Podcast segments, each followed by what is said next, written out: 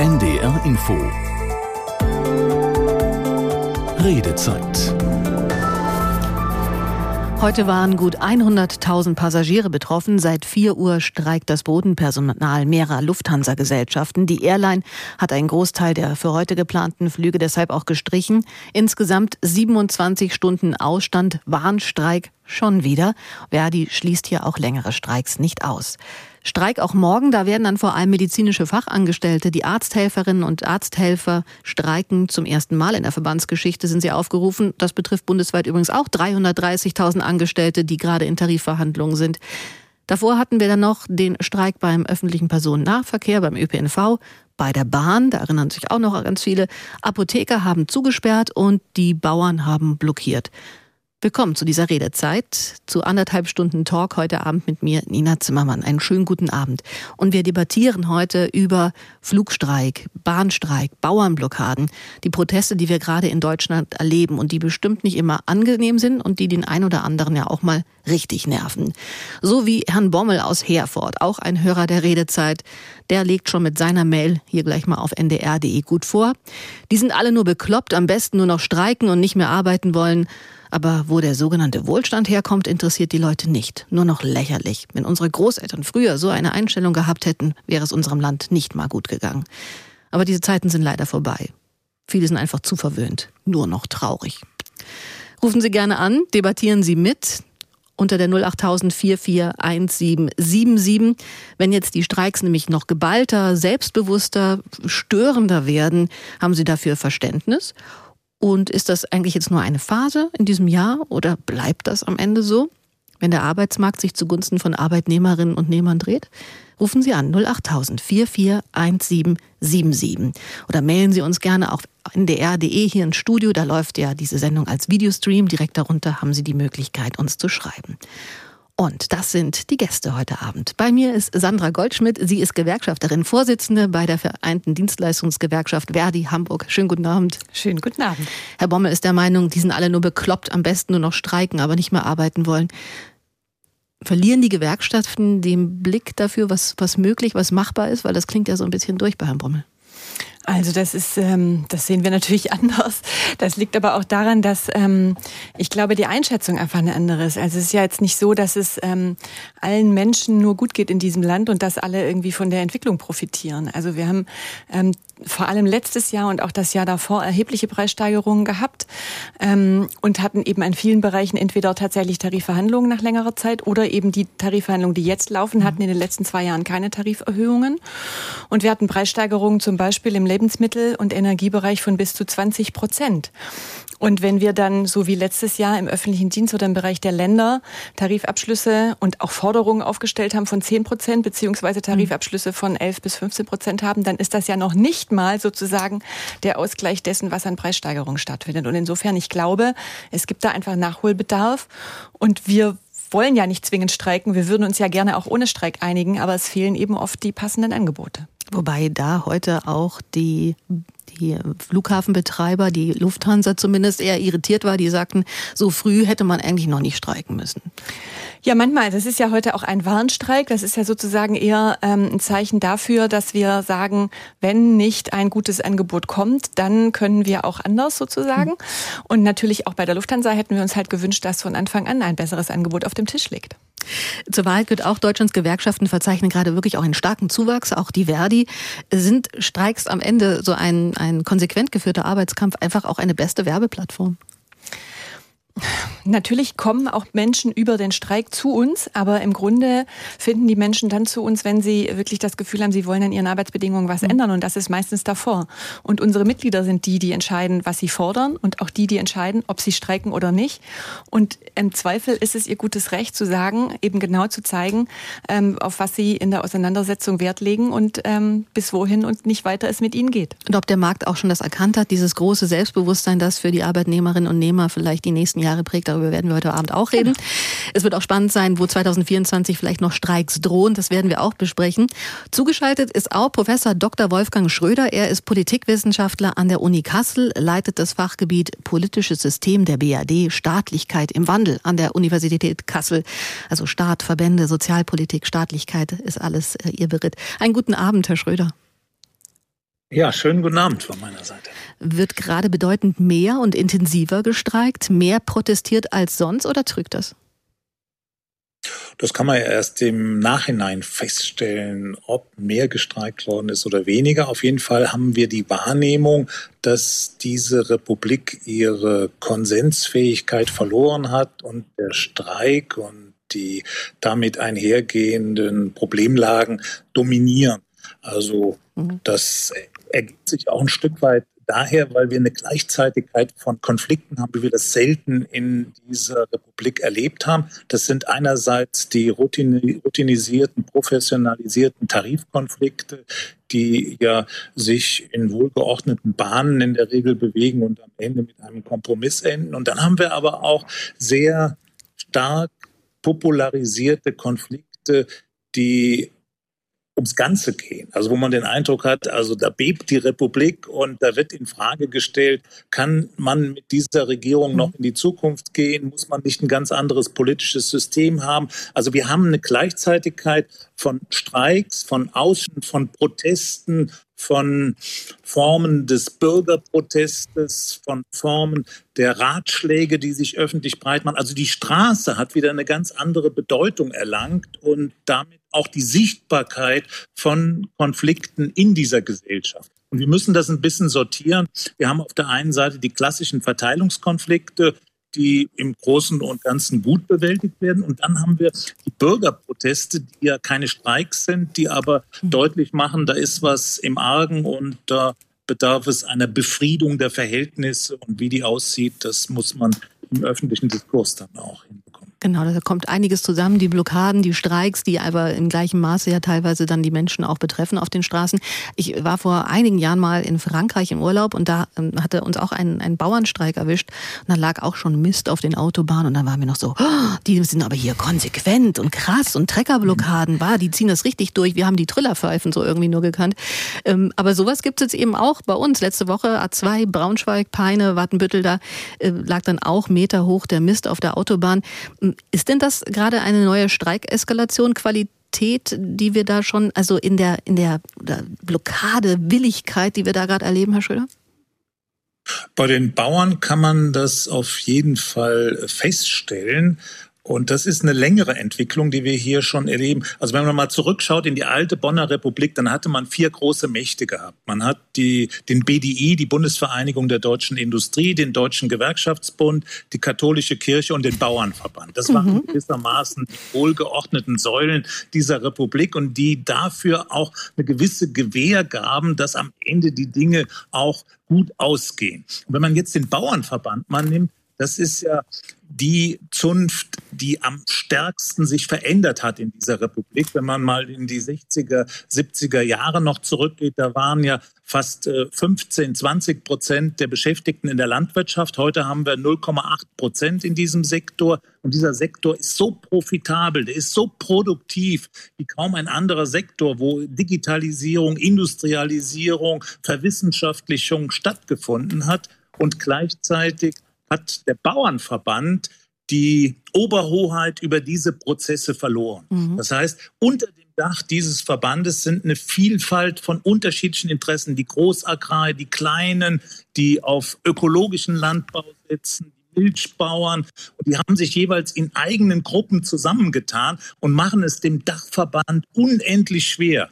Und das führt, dass am Ende nicht der Bauernverband das Sagen hat, sondern von den Rändern mhm. eine Dynamik entwickelt wird, wo man den Eindruck hat, die Republik bebt und das durch eine Gruppe, die nur 0,7, 0,8, 0,9 Prozent der Beschäftigten darstellt. Das war 2019 der Fall. Der Bauernverband hat gesagt, Gut, die Klöckner, die damals Landwirtschaftsministerin gewesen ist, die hat das nicht gut gemacht, aber wir können jetzt nicht weitergehen. Dann haben die, die von den Rändern kommende gesagt, das geht überhaupt nicht. Die Traktoren wieder raus aufs Feld nach Berlin. Und äh, das haben wir jetzt 2024 wieder erlebt, aber mhm. mit einer ganz anderen Dramaturgie. Da wurden nämlich auf einmal die Bauern delegiert von der Gesellschaft, den Kampf gegen Berlin zu führen.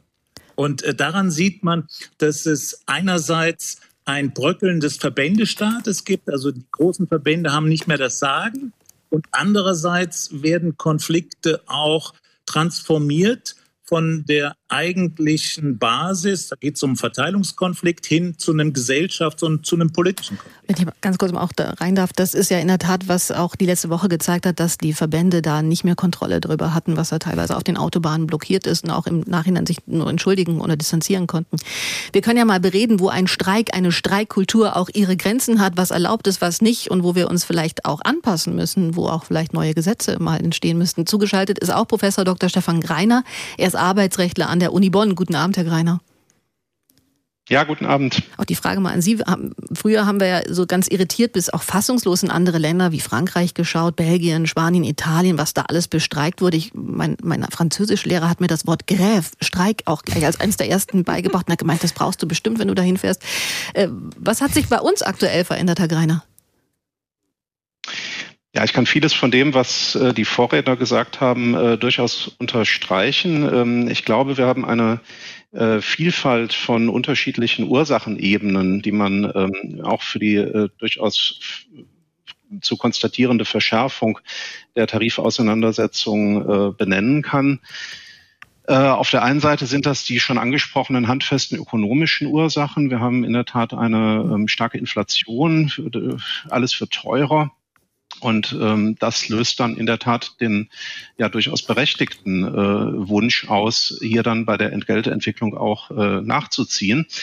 Ähm, hinzu kommt freilich auch, dass wir eine spezifische Arbeitsmarktsituation haben. Wir nehmen einen Wandel äh, der Arbeitswelt wahr. Wir nehmen einen demografischen Wandel äh, wahr, der einen erheblichen Fachkräftemangel mit sich bringt. Ähm, insofern rücken auf einmal auch ganz neue Themen in den Fokus von Tarifverhandlungen, qualitative Themen, etwa die Frage der Arbeitszeit, äh, die dann sehr kontrovers äh, diskutiert wird. Das haben wir gerade bei der GDL auch wieder erlebt. Von Gewerkschaftsseite. Ja, genau, ein, ein, ein, Kernpunkt sozusagen, auch diese Vier-Tage-Arbeitswoche da in die Verhandlungen einzubringen, wo die Bahn dann eher konstatiert reagiert hat. Äh, wenn wir jetzt so auf Klimaaktivisten zum Beispiel gucken, die auf den Straßen geklebt haben, äh, Bauern, die die Zufahrten blockieren. Herr Greiner, Sie sagen, da gibt es mittlerweile aber auch so eine Wechselwirkung, dass die Gewerkschaften sich am Ende ja auch anstrengen müssen, da sichtbar zu bleiben, oder? Genau, das ist äh, eine der äh, gesellschaftlichen Ursachen, dass wir letztlich eine veränderte Protestkultur äh, in den letzten Jahren vor dem Hintergrund der vielen Krisen von Corona bis Klima ähm, zu verzeichnen haben. Man hat den Eindruck, dass die Protestkultur in diesem Lande insgesamt etwas lauter, etwas schriller geworden ist, wenn man es so mhm. bezeichnen möchte. Und das hat, denke ich, auch gewisse Rückwirkungen auf ähm, die Form der äh, Führung von Tarifauseinandersetzungen. Ähm, wollen Gewerkschaften hier noch Gehör finden? Ja, dann äh, liegt möglicherweise darin ein gewisser Ansporn, ähm, äh, ja, nicht mehr so staatstragend äh, aufzutragen, wie es in der von Herrn Schröder äh, sehr treffend beschriebenen Verbänderepublik äh, früherer Zeiten der Fall war. Die 08000 441777 ist die Telefonnummer, um hier anzurufen in der Redezeit und mitzudebattieren mit unseren Gästen. Äh, jetzt haben wir gerade so die Benchmark, verschiebt sich so ein bisschen. Die Gewerkschaften müssen auch ihre staatstragende Rolle äh, vielleicht auch ablegen. Frau Goldschmidt von Verdi ist bei uns. Müssen Sie deshalb vielleicht auch jetzt im Vorfeld, wenn es eigentlich noch am Verhandlungstisch ist, mit Warnstreiks stärker auf den Putz hauen? Ja, das klingt ja so, als ob wir irgendwie streiken zum Spaß beziehungsweise streiken, um irgendwie Mitglieder zu gewinnen. Also wie gesagt, natürlich finden auch KollegInnen über den Streik zu uns, aber ähm, erstmal geht es uns darum, dass wir bestimmte Forderungen haben in Tarifrunden und das ist bei uns tatsächlich auch so, dass es in, im Zweifel nicht nur noch um Lohn geht, sondern auch um Entlastungsthemen. Also die aktuelle Auseinandersetzung hier in Hamburg bei der Hochbahn oder bei der VHH hat eben ja auch ähm, äh, mit Arbeitsbedingungen zu tun, mit der Frage von Entlastung, mit der Frage von Urlaub, von Arbeitszeiten. Ähm, das spielt definitiv für die Beschäftigten auch eine starke Rolle ähm, die zunimmt, die aber eben auch mit der zunehmenden Arbeitsbelastung zu tun hat. Also da ähm, drückt sich eben etwas aus, was sich die letzten Jahre auch in Arbeitsbedingungen, in verschlechterten Arbeitsbedingungen dargestellt hat. Und wie gesagt, bei uns entscheiden am Ende die Mitglieder, ob sie sagen, wir wollen jetzt schon mal ein Zeichen setzen, im Zweifel auch nach einer ersten Verhandlungsrunde. Aber es hängt natürlich auch immer vom Gegenüber ab. Und wie gesagt, also wir, wir haben stärkere Verteilungskämpfe, die aber auch daran hängen, dass äh, wir sozusagen trotz der gestiegenen Preise, trotz der ähm, Verschärfung in Arbeitsbelastung im Zweifel auch auf der Arbeitgeberseite manchmal sozusagen den ersten Schritt vermissen, auch mhm. von Anfang an uns zu zeigen, dass auf uns zugegangen werden möchte. Sind vielleicht auch noch Kinder ihrer Zeit aus ja, einer anderen genau. Bonner Republik. Ganz genau, das kann sein. In einem Interview von Verdi Hamburg ähm, habe ich gelesen, der Arbeitskampf des 21. Jahrhunderts, der, der sei deshalb auch einfach notwendigerweise ein bunter, ein emanzipatorischer, ein demokratiefördernder. Was, was heißt das denn konkret? Na, konkret heißt das, dass ähm, wir tatsächlich insofern anders arbeiten als vor einigen Jahren noch, dass wir wirklich noch mal viel stärker in der Mitgliederbeteiligung unterwegs sind. Also mhm. noch viel stärker mit unseren Mitgliedern in den Betrieben diskutieren, was sie bewegt, was sie umtreibt die Mitglieder sich selber noch mal viel stärker auch engagieren in der Streikorganisation zum Beispiel auch. Also wir hatten im letzten Jahr ja im öffentlichen Dienst, vor allem hier in Hamburg, auch große wirksame Streikaktionen, wo ganz viel von den Ehrenamtlichen auch einfach selber getragen wurde, sie selber geredet haben, sie selber ihre mhm. ähm, ähm, Befindlichkeiten kundgetan haben und sich sozusagen emanzipiert haben. Das merkt man schon sehr deutlich. Und das merken wir eben auch in der Frage von Selbstbewusstsein in ihren Forderungen, definitiv. Und dennoch, Herr Schröder, ähm, der Arbeitskampf muss am Ende doch auch eins wehtun, oder? Er muss wehtun, sonst macht er keinen Sinn. Er soll ja ein schnelles und ein gerechtes Ergebnis haben, mit dem beide Seiten leben können. Und insofern mhm. ist der Arbeitskampf eigentlich der Prototyp eines zivilisierten demokratischen Konfliktes.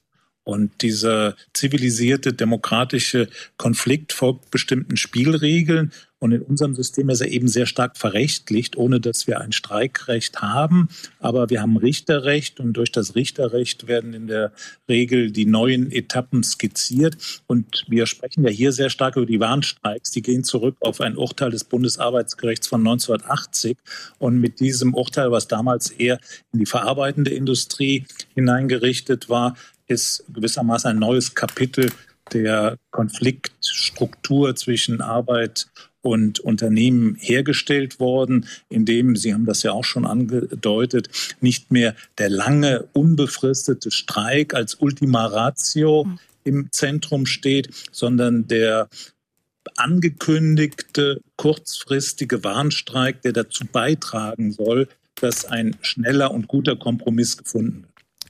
Das können wir vielleicht in der kommenden Stunde auch noch mitnehmen, das Thema, ähm, ob da juristisch auch nochmal nachgearbeitet werden muss, ob der Gesetzgeber vielleicht auch, auch jetzt nach ein paar Jahrzehnten nochmal neue Akzente setzen musste, was mit dem Tarifeinheitsgesetz ist. Das können wir auch gerne noch in die kommende Stunde mitnehmen. Sie kennen jetzt auf jeden Fall hier unsere Gäste heute Abend, liebe Hörerinnen und Hörer, und wir fragen in der Redezeit über die Proteste, die Streiks, die Blockaden sprechen der letzten Wochen.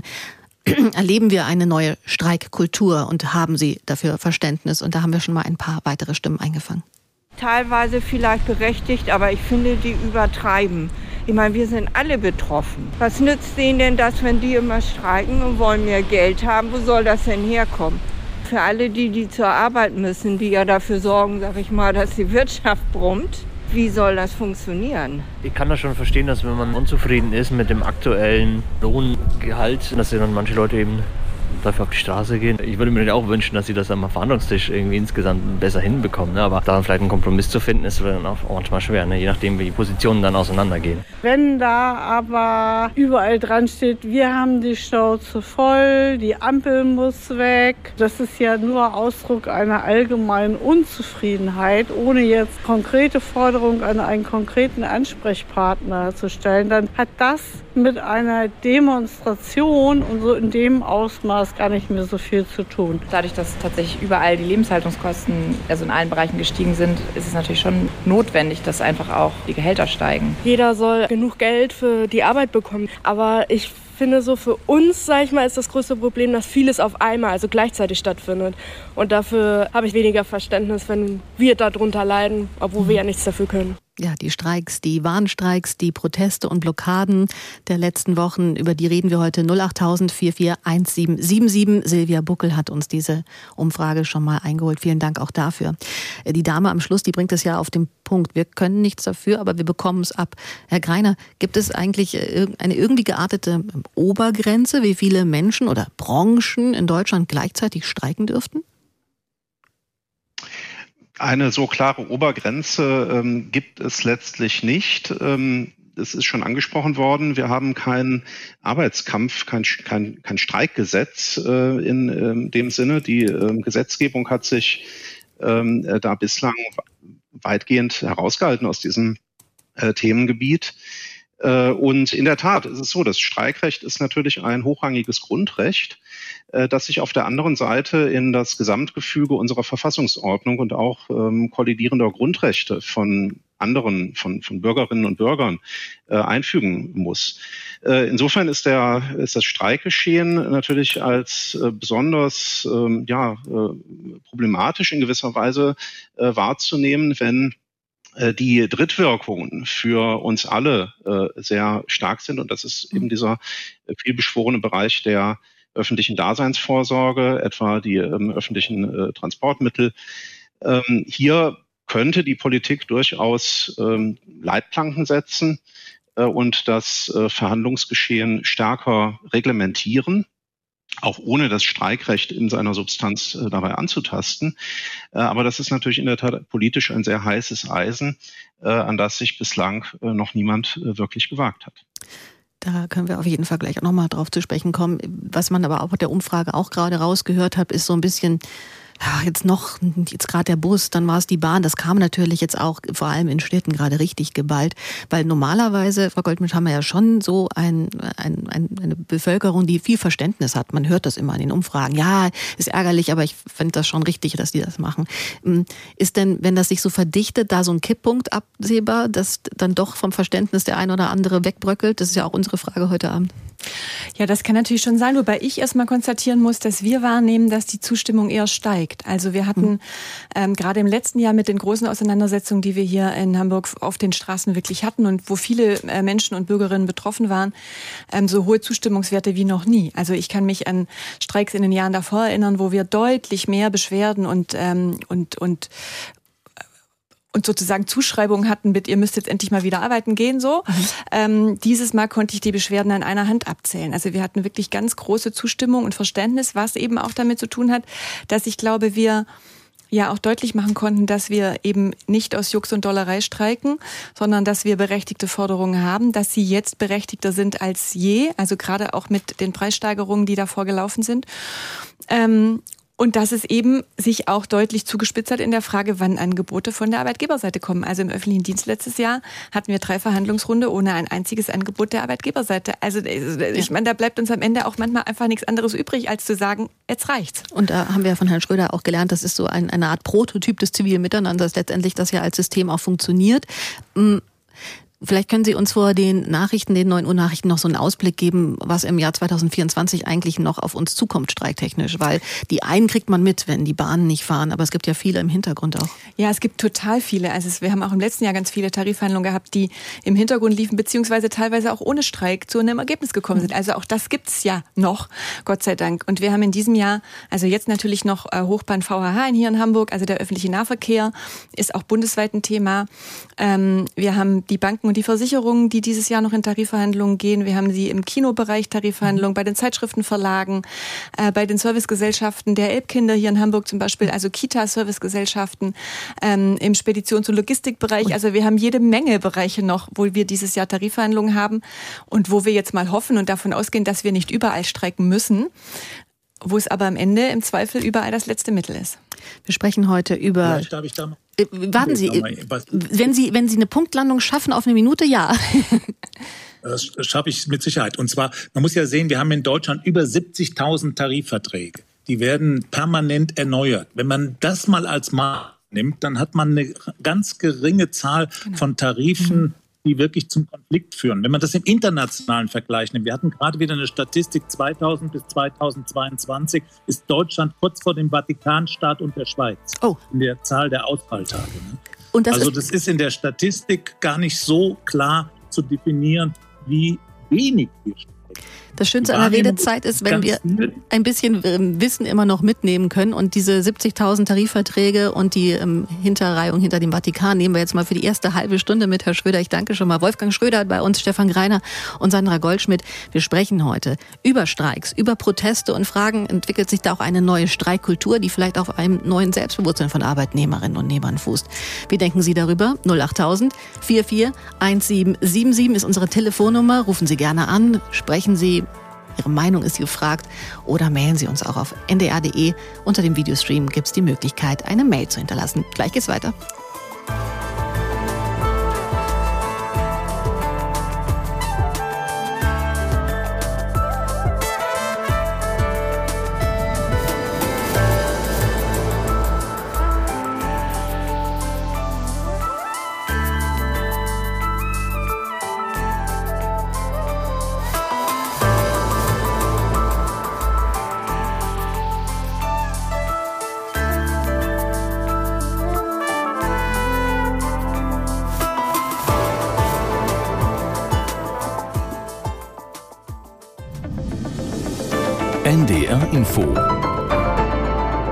Nachrichten. Um 21 Uhr mit Tarek Yusbashi. Der israelische Ministerpräsident Netanyahu hat die Forderungen der Hamas für Verhandlungen über einen Waffenstillstand und die Freigabe von Geiseln abgelehnt. Die Familien der Geiseln reagierten mit großer Enttäuschung. Aus Tel Aviv Christian Wagner. Einen Plan von vier Monaten hatte die Hamas skizziert. Zunächst könnten Frauen, ältere und verletzte Geiseln freigelassen werden, parallel zu weiteren Verhandlungen dann männliche Geiseln und schließlich auch die Toten übergeben werden. Außerdem verlangte die Hamas, dass 1500 palästinensische Gefangene aus israelischer Haft freigelassen werden. Netanyahu betonte vor den Kameras, die Armee sei, so wörtlich, auf dem Weg zu einem vollständigen Sieg. Zur Frage einer Waffenruhe dagegen kein Wort von ihm. Das EU-Parlament hat sich dafür ausgesprochen, die Vorschriften für den Einsatz neuer Gentechnik in der Landwirtschaft zu lockern. SPD und Grüne kritisieren den Vorstoß. Es bestehe die Gefahr, dass künftig einige gentechnisch veränderte Lebensmittel ohne Kennzeichnung in den Handel kommen. Die neue Methode unterscheidet sich von der klassischen Gentechnik dadurch, dass keine fremden Gene in die Pflanze eingebracht werden. Das Bundeskabinett hat strengere Regeln zum Scoring beschlossen. Bei Wirtschaftsauskunfteien wie der Schufa soll es künftig mehr Transparenz und Verbraucherschutz geben.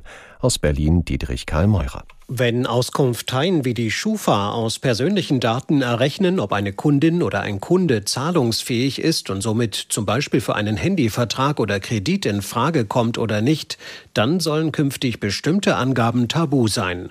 Daten zur ethnischen Herkunft, Gesundheitsdaten oder auch Informationen, die aus sozialen Netzwerken gewonnen werden, etwa politische Ansichten, die sexuelle Orientierung oder die Wohnanschrift.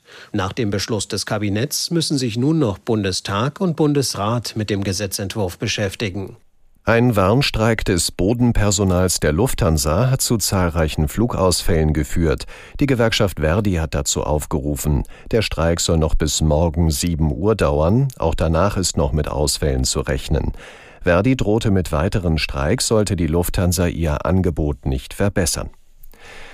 Der FSV Mainz und Union Berlin haben im Abstiegskampf der Fußball-Bundesliga einen Befreiungsschlag verpasst. In einem Nachholspiel trennten sich beide Clubs 1 zu 1 und hängen damit weiter im Tabellenkeller fest. Das Viertelfinale im DFB-Pokal zwischen Fußball-Drittligist Saarbrücken und Borussia Mönchengladbach ist abgesagt worden. Nach starken Regenfällen war der Platz unbespielbar. Das waren die Nachrichten. Das Wetter in Norddeutschland. Nachts meist trocken, vereinzelt etwas Regen oder Schnee bei Tiefstwerten von plus zwei bis minus zwei Grad und morgen überwiegend trocken bei drei bis fünf Grad. Es ist 21.03 Uhr. NDR Info Redezeit Der erste bekannte Streik der Weltgeschichte fand im Jahr 1159 vor Christus in Ägypten statt, habe ich heute gelesen. Damals streikten rund 40 Mitarbeiter, die im Tal der Könige die Königsgräber bauen sollten. Und der Grund, ihre Bezahlung in Form von Lebensmitteln war ausgeblieben. Und wie auf einem Papyrus überliefert sein soll, zogen sie durch ihre Siedlung und riefen, wir haben Hunger. Heute sind es Trillerpfeifen, die deutsche Streiks begleiten und gerade in den letzten Wochen gab es einige davon, Warnstreiks vor allem bei der Bahn, im öffentlichen Personennahverkehr haben wir sie erlebt. Heute beim Bodenpersonal am Flughafen, auch Hamburg betroffen. Morgen sollen es die Arzthelferinnen und Arzthelfer sein, die medizinischen Fachangestellten. An den Unikliniken gärt es auch noch offen ist, wie es in den festgefahrenen Tarifkonflikten im Einzelhandel, aber auch im Groß- und Außenhandel weitergeht. Damit willkommen. Wir haben einiges zu bereden in der Redezeit. Heute mit mir, Nina Zimmermann. Wir sprechen über Proteste, Streiks und Blockaden und fragen, erleben wir eine neue Streikkultur? Die Gäste stelle ich Ihnen gerne noch mal vor, die Sie in der letzten halben Stunde vielleicht auch schon gehört haben. Sandra Goldschmidt sitzt mir gegenüber, Vorsitzende bei Verdi Hamburg. Und die Herren sind zugeschaltet heute. Stefan Greiner, Direktor des Instituts für Arbeitsrecht und Recht der sozialen Sicherheit an der Uni Bonn. Und der Politologe Wolfgang Schröder. Er hat die Professur für politisches System der BAD Staatlichkeit im Wandel an der Uni Kassel. Und wir freuen uns, wenn Sie mitdiskutieren unter der 08000 441777 oder gerne auch online auf ndr.de. Im Videostream läuft ja die Sendung und direkt darunter können Sie uns schreiben. Kurz zu den Nachrichten haben wir eine Umfrage gehört mit einer Dame, die hat einen ganz spannenden Punkt genannt, fand ich, nämlich dass Streiks gerade vielleicht weniger wie ein Arbeitskampf aussehen, so mehr nach einer politischen Demonstration. Die Dame sagte, man liest auf Plakaten, Plakaten wir haben die Schnauze voll, die Ampel muss weg. Das ist ein Ausdruck allgemeiner Unzufriedenheit, so hat sie es formuliert. Herr Schröder, Sie sind äh, Politikwissenschaftler. Sind Warnstreiks, äh, nehmen wir jetzt auch mal die Bauernproteste dazu, ähm, sind die politischer geworden auch? Ich glaube, das kann man eben gerade nicht vergleichen. Man kann die Bauernproteste und die Proteste der GDL, das sind grundlegend verschiedene Arenen. Bei der GDL geht es um eine normale Tarifrunde mit Fragen von Entgelt, mit Fragen von Arbeitszeit. Bei den Bauern geht es um einen Widerstand gegen einen Beschluss der Regierung. In diese Konfliktmasse sind alle möglichen Unruheherde und Unzufriedenheiten hineingetragen worden, sodass das wirklich eine politische Manifestation am Ende gewesen ist. Das sollte man wirklich klar trennen. Aber Sie haben natürlich recht. Wir haben eine Gleichzeitigkeit von Konflikten. Wir haben ein Absenken der Hemmschwelle in Streiks, in Ausstände, in Proteste, in Demonstrationen hineinzugehen. Mhm. Und das muss erstmal nicht schlecht sein, weil demokratische Gesellschaften mit unterschiedlichen Interessen ausgestattet brauchen ja Ventile, brauchen Mechanismen, um am Ende wieder befriedete Gesellschaften zu werden. Und da spielt der soziale Konflikt eine außerordentlich große Rolle. Und die eben von Ihnen eingeblendeten Stimmen, wo Menschen gefragt werden, wie stehen Sie denn zu diesen Konflikten, da gibt es unterschiedliche Haltungen und die machen sich an der Frage fest, was habe ich für ein Zutrauen in den sozialen Konflikt und welche Rolle spielt der soziale Konflikt für Demokratie? Und da hatten wir zwei Positionen. Die eine war, ich habe ein Vertrauen in diesen sozialen Konflikt und in den Streik, weil ich davon überzeugt bin, so würde ich das jetzt mal deuten, mhm. dass am Ende was Gutes rauskommt. Und die anderen sind unsicher, ob da was Gutes rauskommt, ob das nicht eine Gefährdung der Ordnung ist, ob damit nicht eine Verschiebung der Kräfteverhältnisse stattfindet. Und das ist eine klassische Konstellation, die sogar in der Bonner Republik viel ausgeprägter war. In der Bonner Republik, wo es ja viel größere Konflikte gegeben hat als heute, da waren ja teilweise Ausstände, die über Wochen gingen, in der Metallindustrie, in der chemischen Industrie. Und das hatte eine Bedrohungssituation, das auch mit der politischen Kultur korreliert. Also dass viele sagten, das ist uns zu viel, das wollen wir nicht, das ist eine Gefahr für die öffentliche Ordnung. Das haben wir mhm. heute nicht mehr oder nicht mehr so stark. Das ist ja von Frau Goldschmidt auch äh, schön schon herausgearbeitet worden. Wir haben mittlerweile durchaus eine Sympathie für die Konflikte, weil die Leute wissen, am Ende muss das fair zugehen und der Konflikt ist ein Weg, um diese Fairness zu erreichen. In der Tat, glaube ich, ist das so ein Urvertrauen dennoch, dass man weiß, die Streiks werden eben nicht wie damals über viele, viele Wochen dauern, sondern nach, ähm, naja, vielleicht acht, zehn Tagen ist es wieder eigentlich geregelt. Und dann kommen alle doch wieder zurück an den Verhandlungstisch. Aber was dann auffällt, ist, wenn wir mal auf die Gewerkschaft der, der Lokführer, die GDL, gucken, der Klaus Weselski, der vielleicht auch so auf etwas ist wie eine Abschiebstournee, so der letzte große Kampf, den er dann noch führt, der teilt aber gut aus. Der bezeichnet den Bahnvorstand als Luschen, als Versager, als Duckmäuser und Nieten im Nadelstreifen. Also nicht, dass Verdi diesen Ton angeschlagen hätte, auf keinen Fall, Frau Goldschmidt, aber ist das, äh, ist das denn förderlich?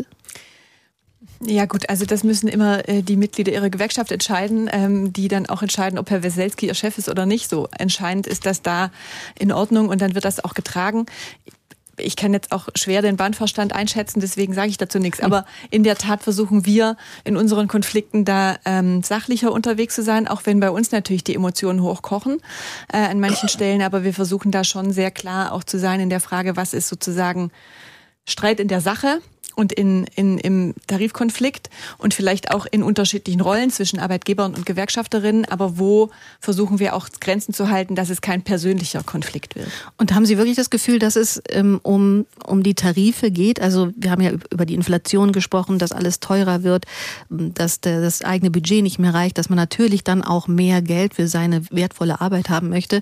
Wenn man jetzt aber den ein oder anderen Tarif gerade Streit runterbricht, bei der GDL habe ich es heute mal gemacht. Ich ich weiß nicht, ob da die, das Bodenpersonal heute auch von den Flughäfen in der Nähe ist. Wenn man sagt, ich möchte jetzt erstmal 555 Euro mehr oder 500 Euro mehr, rechnet man das runter auf einen Arbeitstag, dann drei Euro so. Ne? Also die Frage ist, ist es nicht dennoch auch irgendwie so ein, so ein Kämpfen um die allgemeine Unzufriedenheit, diese Ungerechtigkeit, die Herr Schröder ja auch gerade schon angesprochen hat, dieses also ich glaube schon, dass natürlich die allgemeine Unzufriedenheit genau ähm, die Frage dieses, dass sich mehr Leute nochmal beteiligen und eben die KollegInnen auch selbstbewusster sind in ihren Forderungen, das, was ich vorhin beschrieben habe, mhm. dass das natürlich äh, sie bestärkt sozusagen. Also diese allgemeine Unzufriedenheit trägt dazu bei. Aber also zumindest bei uns und unseren Konflikten ähm, ist es so, dass es tatsächlich um ganz konkrete Themen geht. Also bei letztes Jahr in den Tarifverhandlungen oder auch jetzt, da wo wir in den Gehaltstarifverhandlungen unterwegs sind, geht es den Kolleginnen wirklich darum, einen Ausgleich zu finden für das, was sie an Teuerungsraten im Supermarkt, ähm, in ihrem Mietabrechnung und so weiter vorfinden und wo sie am Ende einfach auch jetzt keinen Lohnverlust hinnehmen wollen, also beziehungsweise keinen Kaufkraftverlust. Und das sind ja total nachvollziehbare Forderungen. Und gerade bei den ähm, Kolleginnen in den unteren Lohngruppen, Sie haben vorher den Bereich Handel und Einzelhandel, also Handel, Einzelhandel und Großhandel angesprochen, wo wir ja seit vielen, vielen Monaten im Tarifkonflikt sind. Mhm. Und da ist es wirklich so, dass wir haben in den untersten Eingruppierungs ähm, Gruppen haben wir im Moment im Tarifvertrag noch Stundenlöhne von 10 Euro irgendwas. Ich glaube 10,52 Euro oder so. Das ist unterhalb des Mindestlohns. Also die Kolleginnen kriegen inzwischen den Mindestlohn, weil das ja gesetzlich geregelt ist, aber im Tarifvertrag stehen noch 10,52 Euro. Und wir müssen da dringend den Lohn entsprechend in den Eingruppierungen auch auf über dem Mindestlohn anheben. Und daraus resultieren eben natürlich auch die Forderungen, mit denen wir unterwegs sind. Und da würden wir uns schon wünschen, dass das von der Gegenseite auch irgendwie anerkannt wird. Und gerade im Handel, wo die Gegenseite, also wo die Handelsverbände mhm. und die Handelsunternehmen jede Menge Gewinne machen und auch trotz der Krise wirklich äh, gute Zuwächse haben. Und da wollen die Kolleginnen einfach was von abhaben. Den Tarifstreit ums Finanzielle ist das eine. Manchmal geht es aber eben auch, darüber haben wir anfangs der Stunde auch schon drüber gesprochen, eben die Arbeits Zeit zu verkürzen, ähm, den Urlaub vielleicht besser, fairer auszutarieren. Vier Tage Woche ist da auch ein Thema. Da ist jetzt letztendlich aber auch für viele Unternehmen so das Ding, ich nehme jetzt nochmal das Beispiel GDL und Bahn, was nicht jetzt Bereich und Britta Verdi war, aber die sagen, wir haben doch gar nicht die Leute, um das aufzufangen und zu stemmen. Dann sagt die GDL wieder, naja, dann, dann wird, werden wir attraktiver mit einer Viertagewoche, dann gibt es auch wieder mehr Lokführer, aber diese Lücke gibt es erstmal. Ist es nicht auch ähm, einfach auch verständlich, dass Unternehmen sagen, ich, da kann ich dir nicht entgegenkommen? Naja, ich, also ich kann verstehen, dass Unternehmen darüber diskutieren, wie soll ich diesen Übergang schaffen. Aber mhm. ich glaube, da verschließt sich auch die GDL nicht und wir in unseren Tarifverhandlungen auch nicht, zu sagen, wie regeln wir im Zweifel den Übergang, wenn wir uns beide einig sind, was ist das Ziel. Und da bin ich schon auch unterwegs. Also in den Bereichen, wo wir jetzt ähm, über Arbeitsbedingungen reden, ist genau das auch unsere Argumentation, dass natürlich auch die Frage von attraktiven Arbeitsbedingungen auch wieder mehr Kolleginnen in diese Jobs lockt und dann auch das Fachkräfteproblem kleiner macht. 08000 441777 ist die Telefonnummer hier ins Studio, damit Sie mit uns mitdiskutieren können.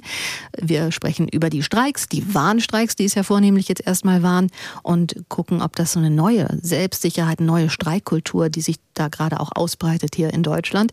Herr Greiner ist bei uns Arbeitsrechtler. Wenn wir über Verhandlungen sprechen, wie gerade, hm, wenn ich mit überzogenen sage ich mal, verhandeln. Man muss ja immer mit Maximumergebnis irgendwie an den Tisch rangehen. Aber wenn die überzogen sind und ich weiß, zum Beispiel bei der GL, die Bahn kann das erstmal mit den Arbeitszeiten so nicht auffangen, mindert das dann die Chance, überhaupt da auf den Nenner zu kommen? Natürlich, je weiter die Positionen am Anfang auseinanderliegen, desto schwieriger sind äh, Verhandlungen. Äh, das äh, ist nicht von der Hand zu weisen. Ähm, auch sehr weit entfernt voneinander liegende Ausgangspositionen äh, können natürlich sich aufeinander zubewegen und nur so gelangt man zu einer Einigung. Äh, insofern könnte ähm, natürlich eine Schlichtung äh, hier ein prozedurales Element sein, mhm. äh, das äh, förderlich wirken kann äh, und auf eine wechselseitige Annäherung hinwirken kann. Was man vielleicht auch noch im Hinblick gerade auf den Konflikt bei der Deutschen Bahn ähm, hervorheben muss, ist, dass wir hier äh, auch noch neue Konfliktfelder in den Blick nehmen müssen, die äh, sehr, sehr schwierig äh, zu einigen sind. Äh, das große Thema, für welche Bereiche, für welche Beschäftigtengruppen ist eine Gewerkschaft wie die GDL überhaupt äh, zuständig? Mhm. Ähm, für, für welche Bereiche darf sie einen Tarifvertrag abschließen mit der Deutschen Bahn? Äh, das ist im Grunde ein Kompetenzkonflikt, der gerade in dieser Konkurrenzsituation äh, unterschiedlicher Gewerkschaften beim Konzern Deutsche Bahn äh, wurzelt. Äh, und dieser Grundkonflikt ist natürlich noch viel schwerer zu lösen als äh, die Frage der Arbeitszeit, so schwer die Frage der Arbeitszeit auch zu verhandeln ist.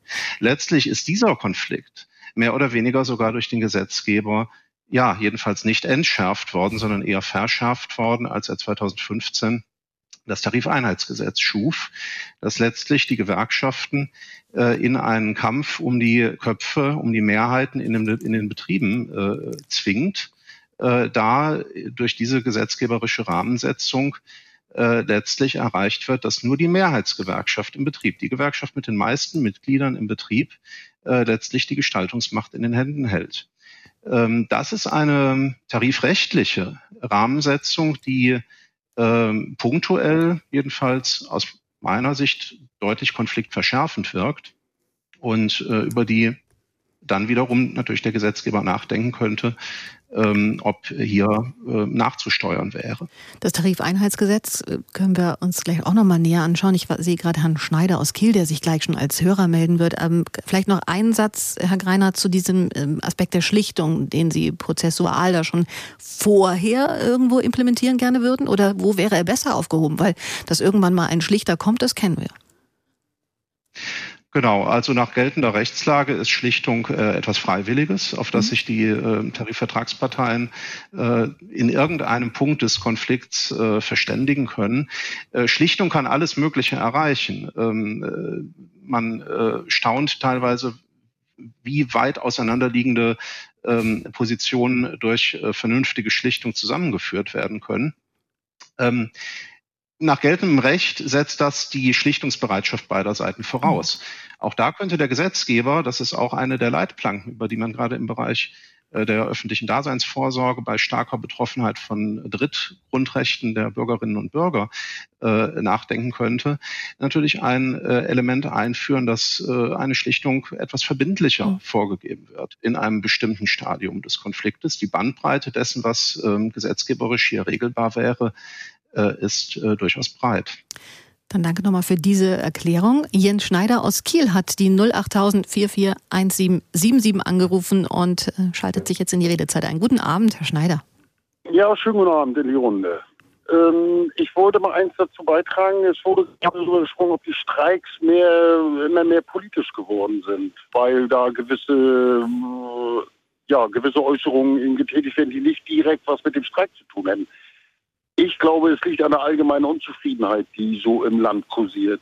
Ich kriege das nun mal live mit, weil ich vom Lagerarbeiter bis zum mittelständischen Unternehmenschef äh, Kontakt habe. Es ist überall so. Und ich sag mal, bei der Bahn, wenn ich als Bahnmitarbeiter sehe, dass die Vorstände oder, oder auch Aktienkurse immer weiter steigen, die, die Vorstände, die Löhne steigen, äh, die, die Boni steigen und wir als Angestellte gucken dann immer im Mond die, ja, dann wird vielleicht auch so ein Streik mal als Ventil genutzt, wo auch mehr Wut mit rauskommt, was eigentlich rauskommen müsste. Die Unzufriedenheit ist mhm. viel zu groß zurzeit.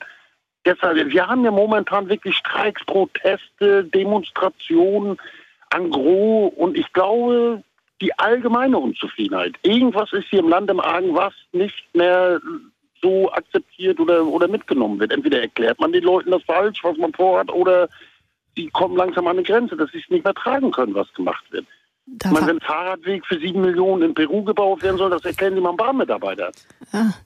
Dann da, nimmt man den Wirtschaftsminister nicht für voll, der ihm verspricht, dass die Bahn ihm irgendwann einen vernünftigen Lohn zahlt. Ja, das, das war in der Tat schwierig zu verstehen, glaube ich, was da wurde auch im Bundestag viel Aufklärungsarbeit geleistet, was es mit diesen ähm, Fahrradwegen auf sich hatte. Aber Sie haben jetzt eigentlich auch nochmal das aufgefasst. Vielen Dank, Herr Schneider. Grüße nach Kiel. Das, was Herr, Herr Schröder auch so dieses, man hat den Eindruck, die Republik bebt gerade. Das ist, ähm, ja, natürlich auch ein ganz weiteres Thema, das wir in den Redezeiten immer wieder haben, wird das zu schlecht erklärt, ist da wirklich etwas ganz doll im Argen. Aber diese Transparenz der Boni, das ist doch etwas, was, glaube ich, für einen Tarifkampf äh, sehr wichtig ist, dass man auch weiß, was da in den Vorständen teilweise mitgenommen wird, wenn man gleichzeitig selbst immer an diesem Bahngleis steht und denkt, wo war er denn der Zug heute? Ja klar, also das ist natürlich wichtig und das ist natürlich auch für die Beschäftigten immer ähm, ein Spiegel dessen, ähm, wie viel kriegen sie sozusagen von dem Kuchen ab, den sie ja mit erwirtschaften und wie viel stecken sich nur die ein, die sich quasi selbst bedienen können, weil sie irgendwie ähm, an der Spitze der Gesellschaft stehen. Ähm, so, und das ist ja auch, also das sind ja auch die Verteilungskämpfe, die vorher die beiden Herren angesprochen haben, die einfach auch zunehmen. Ähm, also trotz Krise ähm, trotz Corona, trotz Krieg, trotz Inflation haben die, sind die Unternehmensgewinne gestiegen, haben, ähm, für die, haben die Reichen ihr Vermögen steigern können und zurückbleiben die abhängig Beschäftigten und vor allem die, ähm, die in nicht so hochgehobenen Berufen arbeiten. Ist es am Ende, Herr Schröder, so eine Mixtur aus, wir haben eine Verdichtung von Krisen und am Ende hat sich da aber auch extrem viel aufgestaut, auch durch die Corona-Jahre, wo der ein oder andere Abschluss dann nicht gemacht wurde? Mit Sicherheit. Das ist auch nicht so einfach zu trennen, was jetzt die Kausalitäten sind für gewisse Proteste, für mhm. Streiks mhm. und so weiter. Aber ich muss nochmal darauf insistieren, die Streiks sind in Deutschland keine politischen Streiks. Wir haben auch keine Zunahme von politischen Inhalten in den Tarifkonflikten. Wir haben eine Zunahme von politischen Protesten.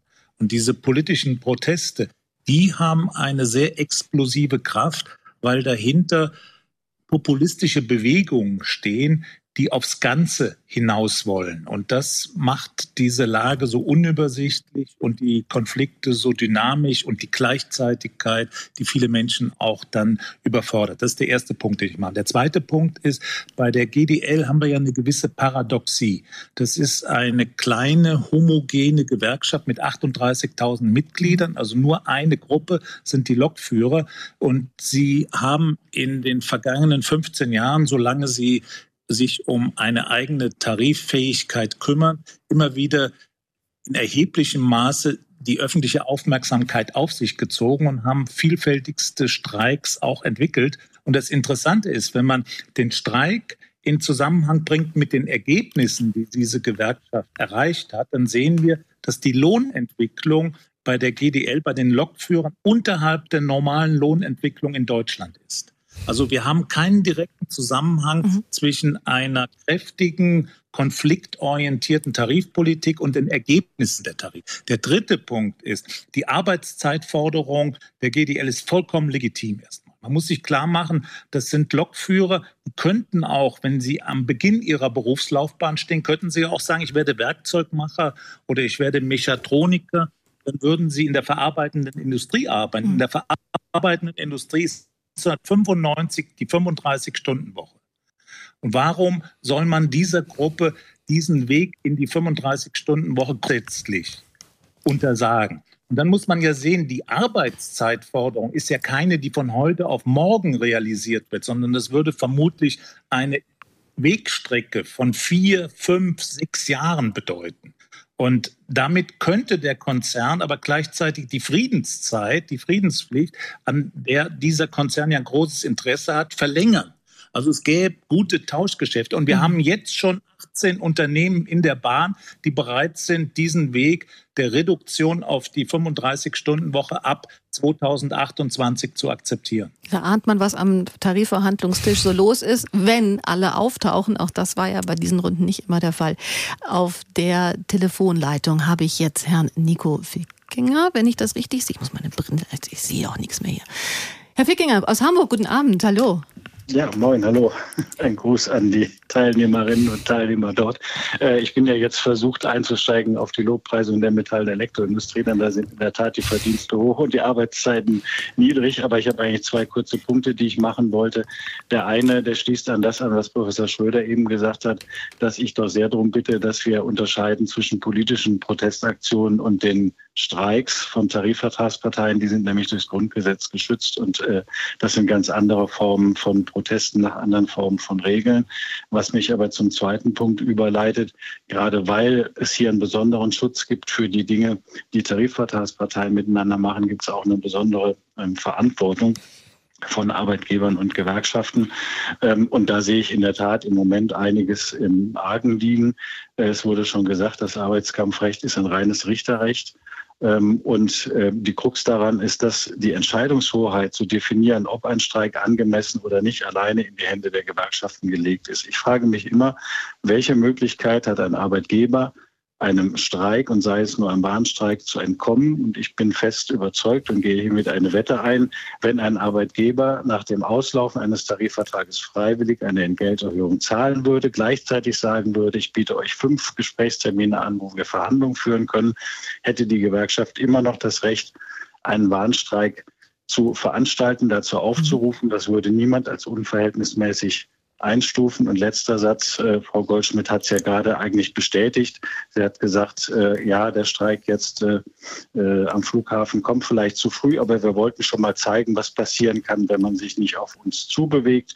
Also bevor man so richtig angefangen hat, lässt man schon mal die Muskeln spielen. Und das zeigt für mich so ein bisschen die Perversion eigentlich dieses Instruments, das es eigentlich zu schützen und verantwortlich zu behandeln gibt. Das waren meine beiden Punkte. Vielen Dank. Ich habe, während Sie gesprochen haben, ein bisschen versucht, Sie vorher noch einzuordnen. Ähm, da ist aber auch viel Erfahrung der Arbeitgeberseite vermutlich mit dabei. Richtig. Ich bin auch Geschäftsführer von Nordmetall, also den Arbeitgeberverbänden der Metall- und Elektroindustrie. Und auch seit 1999 befasse ich mich mit dem Thema. Und äh, ja, in der Tat äh, ärgere ich mich über manche Dinge dann immer. Das, äh, vielen Dank. Ich habe, da habe ich richtig ja, gegoogelt. Gerne. Ich musste das gerade noch einmal nebenbei multitasken. Herr Finger, erstmal vielen Dank für diesen Anruf und auch nochmal diese Bereicherung, ähm, die, die Gegenseite auch zu sehen. 08000 441777, das ist unsere Telefonnummer ins Studio. Die können Sie gerne anrufen und mitdiskutieren. Ich sehe auch die ähm, Telefonleitung füllt sich zunehmend nochmal. Wir haben eine Mail von Herrn Sascha Apel aus Hamburg, der uns online auf ndr.de slash oder Schrägstrich Redezeit gemeldet hat. Er sagt, wer das Streikrecht für überzogen und nicht zeitgemäße Forderungen missbraucht, sollte sich nicht wundern, wenn es beschnitten wird. Vor allem die Forderungen nach Arbeitszeitverkürzung bei gleichzeitig zweistelligen prozentualen Lohnanstieg sind in der aktuellen Lage völlig weltfremd. Warnstreiks gesetzlich sollten erstmal sogenannte Wadensteigs sollten gesetzlich überall verboten werden, wo das ganze Land und Millionen Unbeteiligte unverhältnismäßig darunter leiden. Also Bahn, ÖPNV, Flugverkehr, aber auch alle anderen Bereiche, die die unmittelbare Daseinsfürsorge betreffen. Kitas, Straßen, Meistereien, Müllabfuhr, Zulassungsstellen. Das wird Frau Goldschmidt nicht gerne hören, aber fragen wir erstmal Herrn Greiner. Wir gucken mal auf die Warnstreiks. Kann man denen denn grundsätzlich überhaupt mehr Grenzen setzen, weil Unbeteiligte unverhältnismäßig darunter leiden? Wir hatten schon mal klarere Grenzen für Warnstreiks. Ähm, das war bis in die 80er Jahre hinein so, dass ähm, äh, die Rechtsprechung dort eine stärker konturierte Abgrenzung zwischen äh, ja, einer Verhandlungsphase und dann einer Streik- und Arbeitskampfphase äh, etabliert hatte.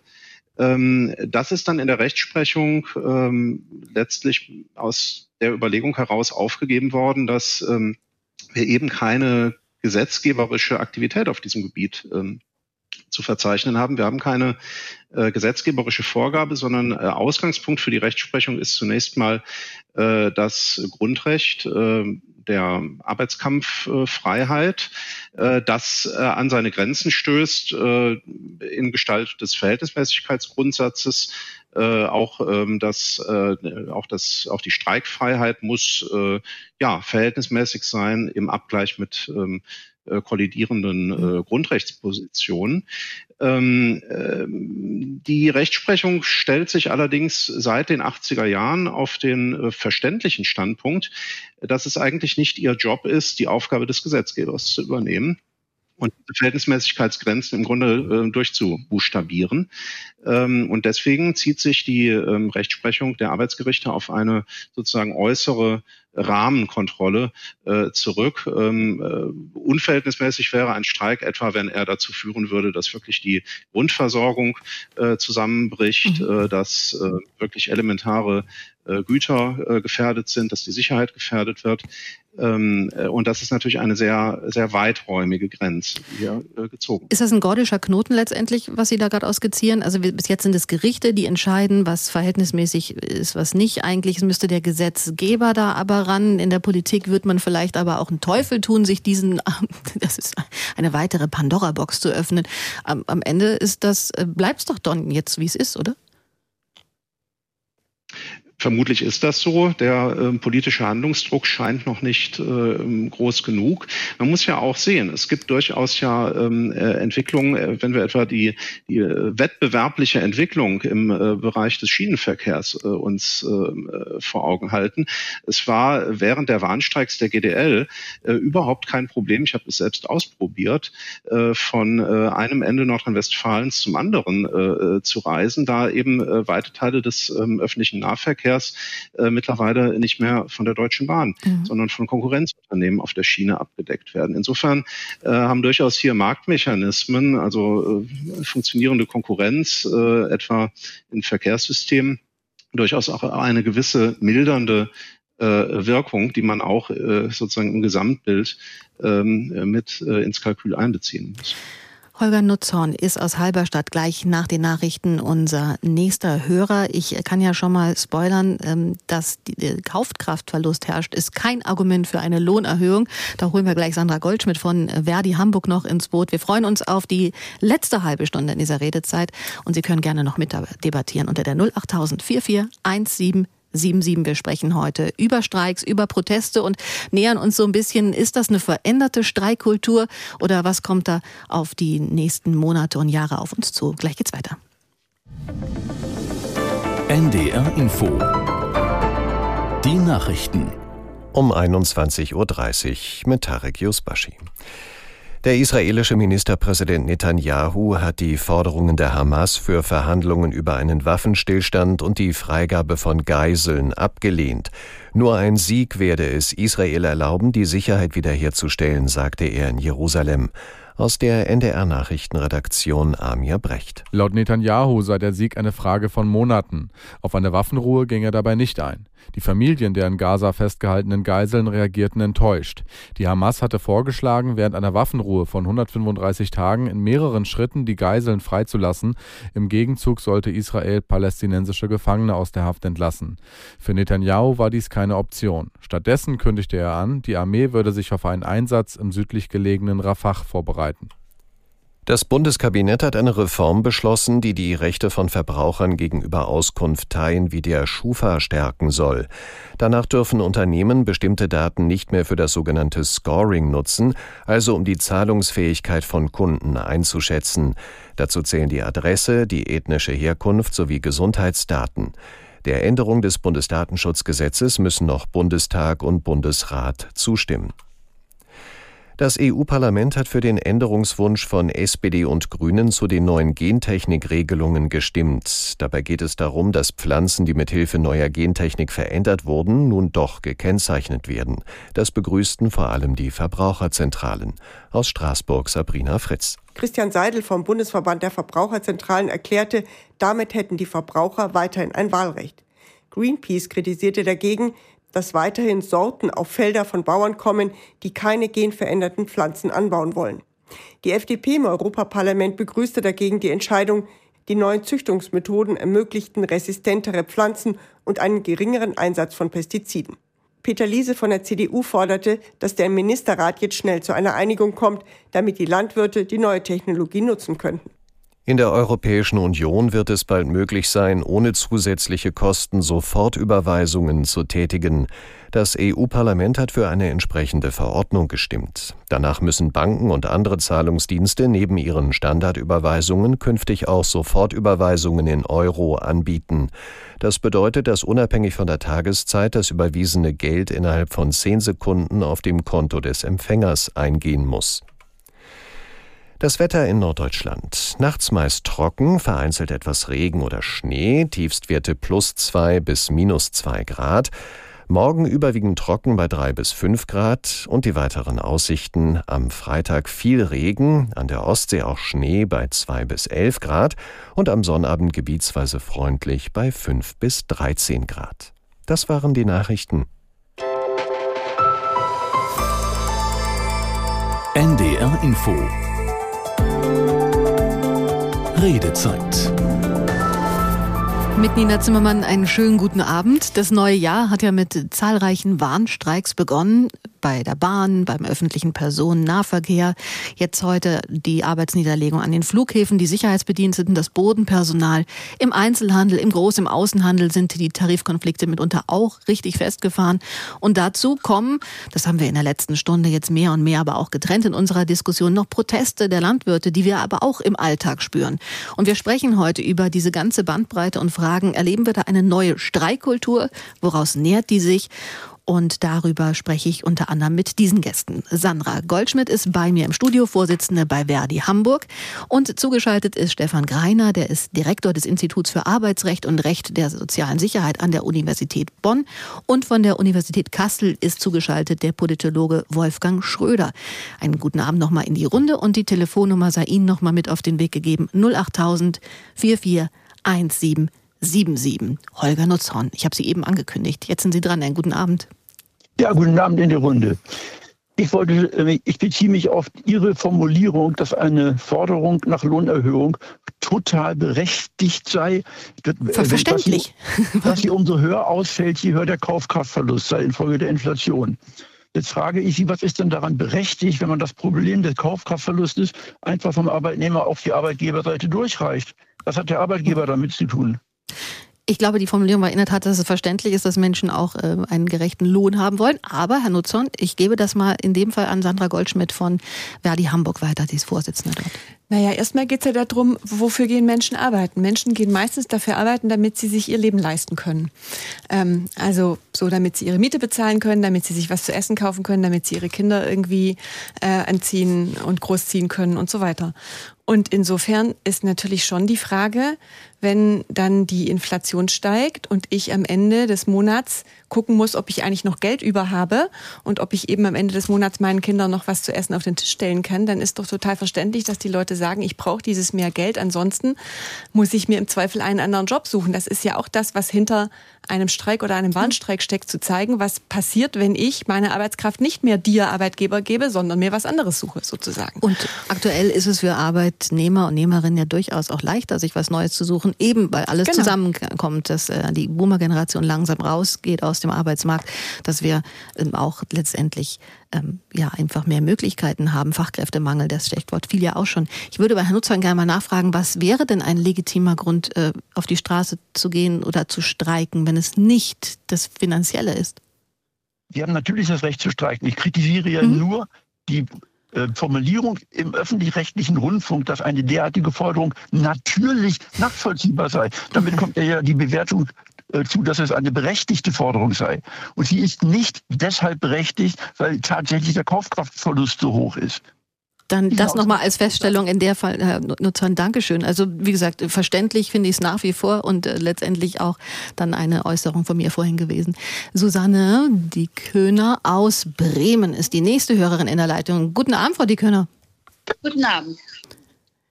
Sie haben die Redezeit angerufen, Sie haben auch ein bisschen schon zugehört vielleicht gerade. Ja. Wie stehen Sie zu den Streiks gerade? Wir haben ja auch darüber gesprochen. Werden die politischer, werden die intensiver geführt? Ja, also ich habe ja Ihre Beiträge gehört, vor allen Dingen die beiden Professoren, der Professor Schröder und der andere Kollege, haben ja beide betont, dass man nicht vermengen soll, die eigentlichen Streitgründe, die die Arbeitnehmer so haben und, und Politik. Und ich finde, gerade vor dem letzten Streik, meine Anfang des Jahres im Januar bei der Bahn, habe ich kurz vorher ein Interview mit Herrn Weselski gehört, eine Dreiviertelstunde bei diesem, bei diesem Sender Pioneer, aber bei dem Programm Pioneer. Mhm. Und wenn man das Interview gehört hat, waren sehr viele politische Argumente und ganz viele Leute, die Herrn Wieselski sonst nicht so schätzen, wenn man nur an die ständigen Streiks denkt, haben hinterher gesagt, von dem Interview konnte man mindestens die Hälfte, wenn nicht sogar unterschreiben weil er eben genau die ganzen Projekte der Bahn, die verlustreichen Auslandsgeschäfte und, und, und äh, äh, thematisiert hat. Genauso ist es ja so, die Reparaturen zahlt eigentlich die Bahn, die Investitionen muss der Bund bezahlen, es wird nicht repariert, die Infrastruktur ist verkommen und die Mitarbeiter haben ja auch, auch die Lokführer und wie sie alle sind, haben ja Riesenprobleme dadurch. Und das sind eigentlich politische Themen und die betreffen nicht nur ihre Arbeitsbedingungen. Und ich finde, in dem Fall bin ich anderer Meinung, das ist gut vermischt. Und das wollte ich nur dazu sagen, weil das ja jetzt intensiv betont wurde, dass man das nicht tun soll. Haben Sie denn Verständnis für die Intensität der Warnstreiks? Vielleicht auch mal, ganz am Anfang haben wir darüber gesprochen mit Frau Goldschmidt, auch mit dem Blick auf das Bodenpersonal, vielleicht auch früher in der Verhandlungszeit mal einen, einen Akzent zu setzen, in den Warnstreik zu gehen, weil es hat ja durchaus auch Auswirkungen auf, auf unser aller Alltag. Also grundsätzlich sicherlich muss man Verständnis haben, gerade vor dem Hintergrund, den ich eben gesagt habe, dass auch da die Lokführer und wirklich jetzt mal irgendwo sagen, es muss sich was ändern. Aber insgesamt ist die Streikerei jetzt einfach, finde ich, ein bisschen viel, weil meiner Meinung nach leben alle ihre Egoismen auf Kosten der anderen Bürger aus. Und warum muss ich, wenn ich eine Operation oder irgendwas vorhabe, zurückstecken, weil, weil Verdi streikt? Warum muss ich äh, meine Urlaubsreise irgendwie anders organisieren, weil plötzlich streikt die Lufthansa, dann streikt die Bahn? Also ich finde es langsam ein bisschen viel und mich stört auch die Feindseligkeit, weil das ist äh, das Streikrecht gibt. Das gehört dazu und das ist eine Errungenschaft, die auch wichtig ist. Aber ein Arbeitsverhältnis ist keine Einbahnstraße. Und jeder will voneinander profitieren, wenn es gut, wenn es richtig gut laufen soll.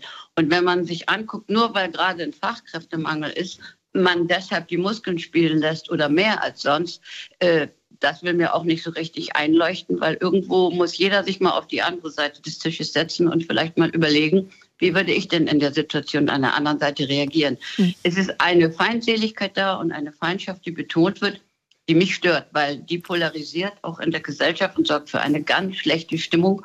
Und das merkt man ja überall. Und das stört mich massiv an den Streiks. Das ist nochmal als Rückwirkung ganz spannend, auch wenn wir natürlich in der Redezeit vor einer guten Stunde gelernt haben, es gibt 70.000 Tarifverträge, viele äh, lösen sich geräuschlos und genau in diesem Miteinander, dem Prototyp des zivilen Miteinanders, wie wir es heute auch schon besprochen haben, aber in der Tat bleibt da das andere hängen. Vielen Dank, Frau Diekhöhner aus Bremen hat Sie angerufen und bei Hartwig Borchers aus Hannover müssen wir jetzt schnell machen, weil der Telefonakku sonst in die Knie geht. Guten Abend, Herr Borchert. Ja, schönen guten Abend in die Runde. Ähm, ja, ich äh, finde ähm, bei den bei den Streiks, was was mir dabei sehr wichtig ist und die die neue Dimension oder was heißt neu, das ist eine sehr alte Dimension. Das letzte Mal hat es 1985 in der Form gegeben halt. Ähm, die 35-Stunden-Woche, die Arbeitszeitverkürzung. Und bei der Arbeitszeitverkürzung sind wir natürlich schon mitten in der Politik drin. Und ich glaube, das ist eine Forderung, die ich äh, sehr interessant finde und die ich für das gesellschaftliche Miteinander extrem wichtig finde für unser soziales Gefüge halt, wir brauchen mehr Zeit. Wir brauchen mehr Zeit. Die Lohnforderung, Lohnforderung, ja, natürlich. Ich bin im Pflegebereich tätig halt. Wir brauchen guten Lohn. Natürlich ist das eine grundsätzliche Bedingung. Nur, man muss sich auch darüber im Klaren werden. Der Lohn ist eine, ein bisschen langweilige Forderung auch. Und wir haben natürlich auch mal eine Diskussion vor 30 Jahren gehabt über das politische Mandat der Gewerkschaften halt. Also, Löhne sind wichtig und wenn man jetzt in der Situation ist, dass man einen Arbeitnehmermarkt hat, dann darf man auch mal Forderungen stellen, denn die Arbeitgeberseite macht es von ihrer Seite aus ganz genauso. Und dann haben wir Lohndumping und Niedrigslöhne und so weiter und so weiter. Und die Demokratie lebt nicht nur von der Harmonie alleine, nicht nur von dem Konsens, sondern sie muss auch durch den Konflikt durchgehen. Und wenn wir jetzt eine gewisse Politisierung im positiven Sinne haben, vielleicht mit den Auswirkungen auf die politische Bildung im Ganzen, dann haben wir vielleicht eine Chance, unsere Gesellschaft im Ganzen und in einem kooperativen Sinne wieder gut nach vorne zu bringen und vielleicht auch in einem friedlichen Sinne dann irgendwann mal. Eine solche Zuversicht teile ich sehr gerne, Herr Borchert. Vielen Dank erstmal für Ihren Anruf. Das Thema Pflege ist ja auch noch gar nicht angesprochen worden. Ein Bereich, der, der notorisch irgendwie an der Überbelastung arbeitet und gleichzeitig ähm, aber irgendwie keinen Druck bekommt, auf der Straße. Wir, Herr Borchert, lassen Sie uns das vielleicht noch für die letzte Viertelstunde so mit Ihrem Anruf auf mitnehmen.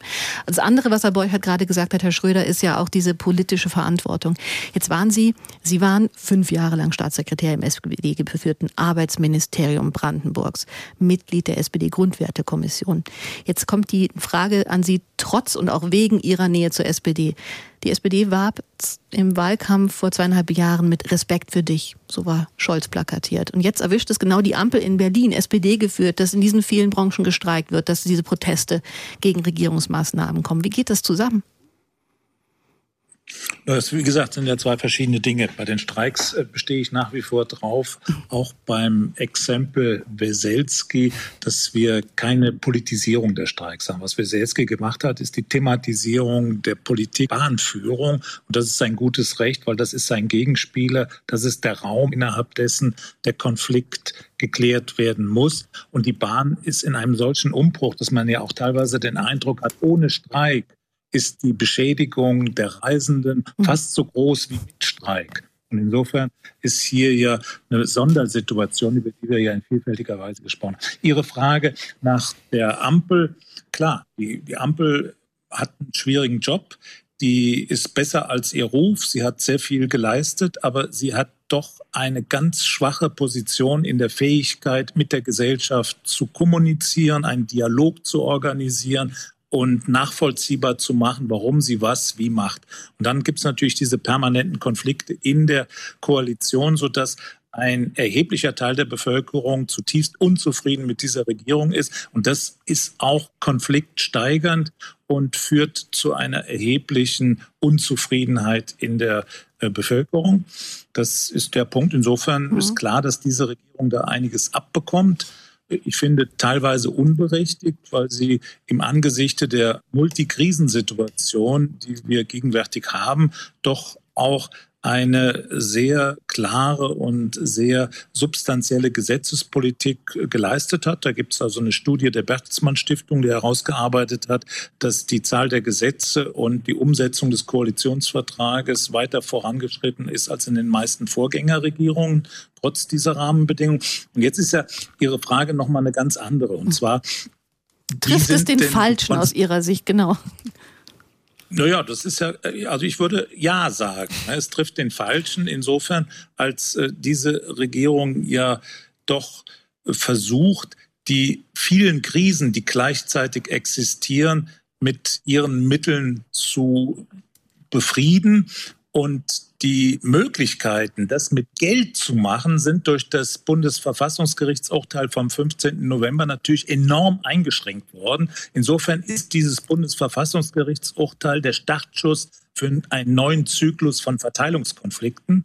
Und das haben wir ja in den Protesten der Bauern auch dort wahrnehmen können. Und diese Proteste machen Schule und motivieren auch andere Gruppen in ähnlicher Weise ihren Protest gegen äh, Berlin zu senden. Ihre dritte Frage ist ja eigentlich die interessantere Frage jetzt für unser Thema hier. Äh, wie kommt es, dass bestimmte Gruppen wie die Pflegekräfte, die ganz existenziell für unsere Versorgung sind und wo wir ja in der Corona-Zeit auch festgestellt haben, dass sie systemrelevant sind, dass sie die kritische Infrastruktur mitverantworten, dass diese Gruppen in ihrem Ansehen und in ihrer Durchsetzungsfähigkeit so schwach sind. Und äh, gerade bei den Altenpflegerinnen, wozu ich äh, verschiedene Studien angefertigt habe, kann man eben äh, so drei, vier wesentliche Gründe benennen. Das ist erstens, das ist ein Beruf, der erst sehr spät professionalisiert worden ist, der früher sehr stark so im kirchlichen Bereich, im, mhm. im Nachbarschaftsbereich praktiziert worden ist. Und nicht von ungefähr gibt es diese Klassifizierung eines Liebesdienstes, also eines Dienstes, der äh, Norbert Plüm hat das mal auf den Begriff gebracht und hat gesagt, um gut pflegen zu können, braucht man keine Ausbildung, sondern man braucht ein gutes Herz. Und damit ist eben klar, das ist kein normaler Beruf, der gut abgesichert und gut alimentiert werden muss, sondern das ist etwas anderes. Ne? Und zweitens ist es so, dass die Menschen in der Pflege, da hat äh, ein Zuhörer eben ja auch einen Beitrag geleistet, unter einem enormen Zeitdruck ihre Arbeit verrichten. Und insofern, wenn man die Pflegekräfte fragt, was für sie wichtig ist, Geld, soziale Absicherung im Sinne von Rente oder Arbeitszeit, dann sagen die meisten Pflegekräfte, Arbeitszeit ist für sie das Entscheidende, mhm. weil das dazu führen kann, dass man eine gute Arbeit mit den zu Pflegenden leistet. Und dieser enorme Zeitdruck, den sie jetzt haben, der gibt ihnen nicht die Möglichkeit, sich wirklich den äh, zu Pflegenden mit der Kraft und mit der Zeit zuzuwenden, wie es notwendig wäre. Ich ahne, dass Sie noch drittens, dritten und ja. viertens haben. Warten Sie, weil Sie haben jetzt schon eine ganz, äh, ganze Strecke gerade gemacht und ich würde gerne den Ball bei Ihnen gleich wieder abladen, aber Frau Goldschmidt insofern fragen, aber warum kriegen die kein, kein Tempo auf die Straße in ihrem Gewerkschaftskampf, in ihren Tarifkämpfen, weil die zu divers organisiert sind in der Pflege? Der erste Punkt ist ja schon mal mit dem Liebesdienst zu spät professionalisiert, äh, ganz, ganz bahnweisend gerade gewesen. Naja, es ist ja unterschiedlich. Also in den Krankenhäusern kriegen wir durchaus sozusagen Kraft auf die Straße, auch ähm, bei den ähm, Pflegebeschäftigten. Und also die Pflege ist insofern für, für all das, was wir heute diskutiert haben, ein ganz prima Beispiel, weil ähm, bei den Pflegebeschäftigten im Krankenhaus haben wir schon vor ein paar Jahren mal festgestellt, dass wir eigentlich über 160.000 Arbeitskräfte zu wenig haben. Ähm, das haben wir in der Corona-Pandemie festgestellt, indem nämlich irgendwie Intensivbetten nicht bepflegt werden konnten mhm. und ganze Betten irgendwie oder Abteilungen geschlossen werden mussten, um Corona-Patientinnen zu versorgen. Und das liegt daran, dass Beschäftigte aus dem Beruf gehen, weil sie mit den Arbeitsbedingungen nicht mehr zurechtkommen, weil sie also nicht nur unzufrieden sind, sondern es wirklich einfach nicht mehr schaffen, diesen Beruf auszuüben. Und da kommen eben diese unterschiedlichen Faktoren zusammen von irgendwie, wir müssen an den Arbeitsbedingungen was tun, wir müssen definitiv auch an der Entlohnung was tun, weil eigentlich sind das Facharbeiter, die aber verglichen mit Facharbeiterinnen in der Metall- oder Elektroindustrie irgendwie die Hälfte verdienen. Ähm, und für mich ist es nochmal ein wichtiger Punkt, ähm, weil das ja auch so ein bisschen gefragt wurde, was ist denn, wenn die streiken und dann zum Beispiel Routineoperationen verschoben werden müssen, weil nur, also wir machen ja in den Krankenhäusern fast immer Notdienste, damit irgendwie zumindest Notoperationen stattfinden können. Das ist eher so ein bisschen das Problem beim, wie viel Kraft kriegen wir die auf die Straße, weil die ähm, Pflegebeschäftigten natürlich sehr ihre Verantwortung für ihre Patientinnen auch immer auf dem Rücken haben und spüren und sozusagen und immer irgendwie alles Notwendige absichern wollen. Und da finde ich, ist für mich nochmal ein wichtiger Aspekt zu sagen, ähm, wer ist denn eigentlich Verantwortung oder wer trägt denn die Verantwortung dafür, dass der Laden läuft, ob nun im Krankenhaus oder bei der Bahn. Das ist am Ende erstmal der Arbeitgeber oder das Unternehmen. Und solange das Unternehmen in der Lage ist, und bei den Krankenhäusern ist das und auch bei Pflegeeinrichtungen, solange die in der Lage sind, Geld abzuziehen und es ihren Aktionärinnen zu geben, hätten sie auch immer noch Möglichkeit, entweder mehr Leute einzustellen oder die Leute, die sie haben, besser zu entlohnen. Und wenn die Beschäftigten nicht alle so unzufrieden wären, dann würden sie auch einem Streikaufruf nicht folgen. Also ich so, ich versuche immer so ein bisschen dafür zu, zu werben, dass unsere KollegInnen nicht streiken, weil sie den Patientinnen oder den Bahnfahrerinnen oder den, den Leuten, die in den Urlaub fliegen wollen, was Böses wollen. Ganz und gar nicht. Überhaupt nicht. Sondern weil sie ihre eigenen Rechte wahrnehmen wollen. Und da vielleicht noch mal ein letzter Satz zu der Frage Verstärk äh, Verschärfung des Streikrechtes. Aus meiner Sicht ist das Streikrecht relativ stark reguliert in Deutschland. Es ist zwar nur über Richterrecht reguliert, aber wir haben ganz klare Grenzen, wann wir streiken dürfen, zu welchen Sachen wir streiken dürfen. Nur gekündigte Tarifverträge, nichts, was irgendwie geregelt ist. Und wir haben auch, wir merken auch da eine Verschärfung der Arbeitgeber, die uns im Zweifel bei einem angekündigten Streik auch gerne mal kurzfristig vor Gericht ziehen und uns den Streik verbieten lassen wollen. Und das hat auch in manchen Fällen schon geklappt. Also es ist nicht so, wie Herr Fickinger sagt, dass wir die Einzigen sind, die definieren, was verhältnismäßig ist. Also wir haben jetzt einiges äh, vor allem allem gehabt, weil ich jetzt sehr viele Reaktionen noch aus unserer Hörerinnen und Hörerschaft äh, noch vielleicht gerne reinziehen kann bis zum Sendungsende. Jetzt hat Jan Domeyer zum Beispiel aus Lübeck geschrieben, Hallo liebes Team, ich, ich finde, man muss differenzieren. Bei Industriestreiks leiden die Tarifpartner, in, bei Infrastrukturstreiks können uns äh, alle Unbeteiligte es treffen. Das ist unfair. Fair wäre es, wenn die Piloten, die es zu verantworten haben, dass ich vor einigen Jahren durch einen Pilotenstreik einen Urlaubstag verloren habe, auch einen Urlaubstag abgeben, wenn mein Arbeit Arbeitgeber Volkswagen bestreikt werden würde. Das ist zumindest mal ein Ansatz äh, der, der Fairness aus Lübeck von Herrn Jan Domeyer. Und die nächsten Minuten geben wir einmal nach Lemweder zu Matthias Kähne, der selbst Eisenbahner ist. Und ähm, haben Sie jetzt nach der Sendung äh, Angst um Ihr Streikrecht bekommen? Nein. Gut. Nein, das nicht. Also ich bin, bin äh, nicht äh, in der GDL organisiert, ich bin in der EVG organisiert. Mhm. Ich bin aber voll und ganz bei meinen Kollegen, weil ähm, wie sollen wir denn oder wie sollen die Kollegen denn sonst ihre Forderungen durchsetzen, wenn nicht mit Streik?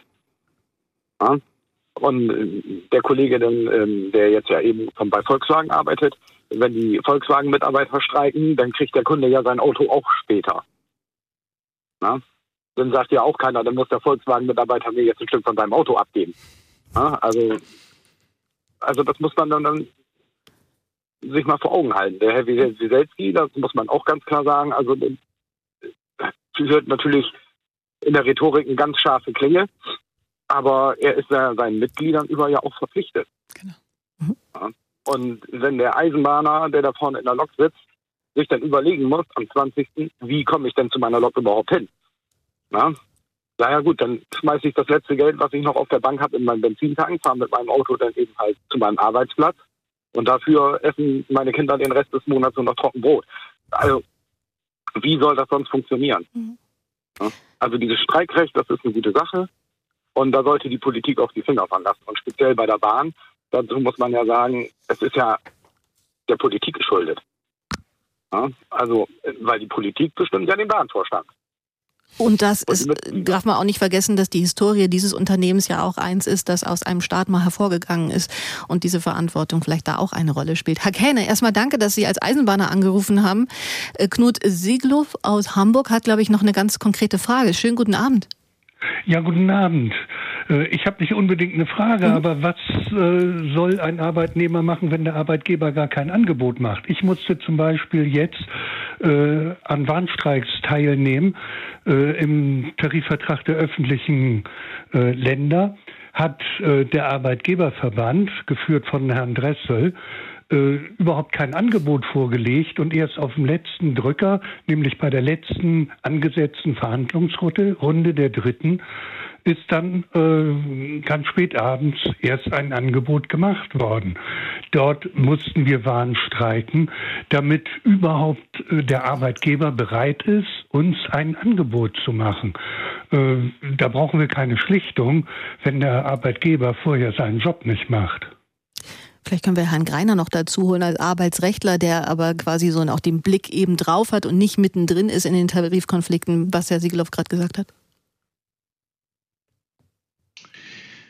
Ja, das ist äh, ein, ein, ein wichtiger Punkt, zweifellos. Ähm, äh, wie gesagt, es bedarf einer Kompromiss- und Einigungsbereitschaft beider Seiten und äh, sowohl die also sowohl übertriebene, äh, erkennbar übertriebene Forderungen beider Seiten, mit denen man erstmal Verhandlungsmasse aufbauen möchte, äh, als auch natürlich die Verweigerung äh, von Angeboten, äh, überhaupt eine Regelung äh, bestimmter Fragen zu treffen, erschweren die Dinge äh, natürlich massiv.